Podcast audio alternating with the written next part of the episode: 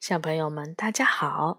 今天晚上我们继续来说湖北美术出版社版本的《红楼梦》。这本书是由清朝的曹雪芹写的。今天我们来说第十四回“宝黛明心计”。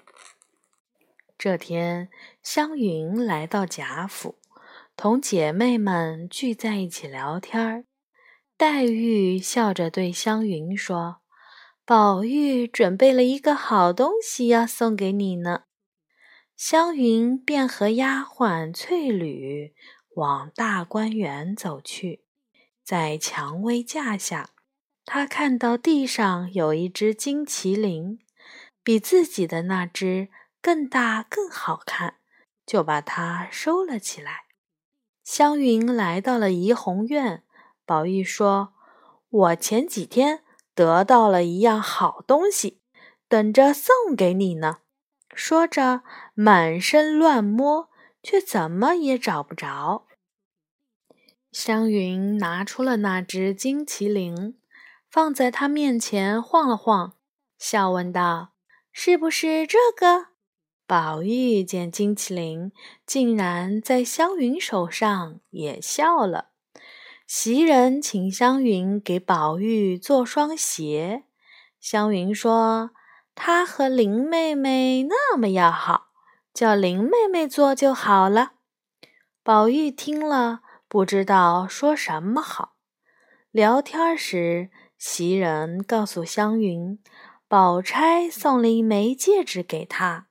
湘云感慨地说：“宝姐姐漂亮又亲切。”真想要个这样的亲姐姐。宝玉让他别再说这些。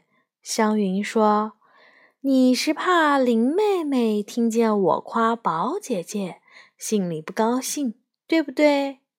宝玉不知道如何回答。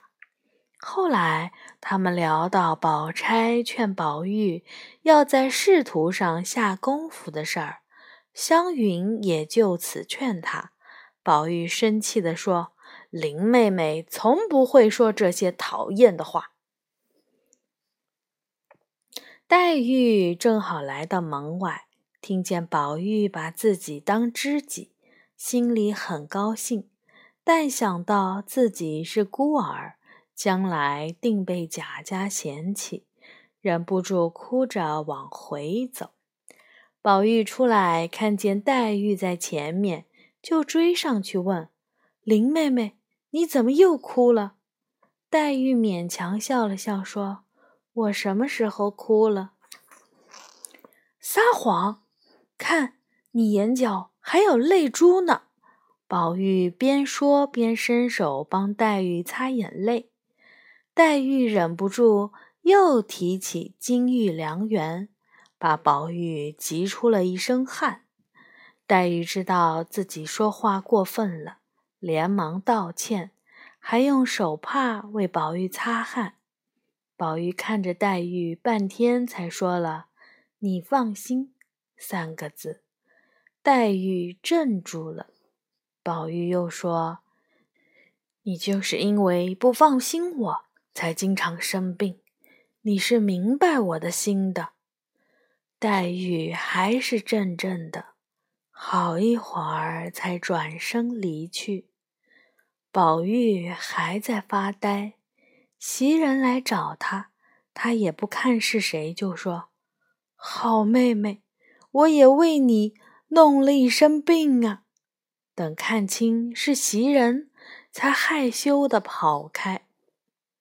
本回结束。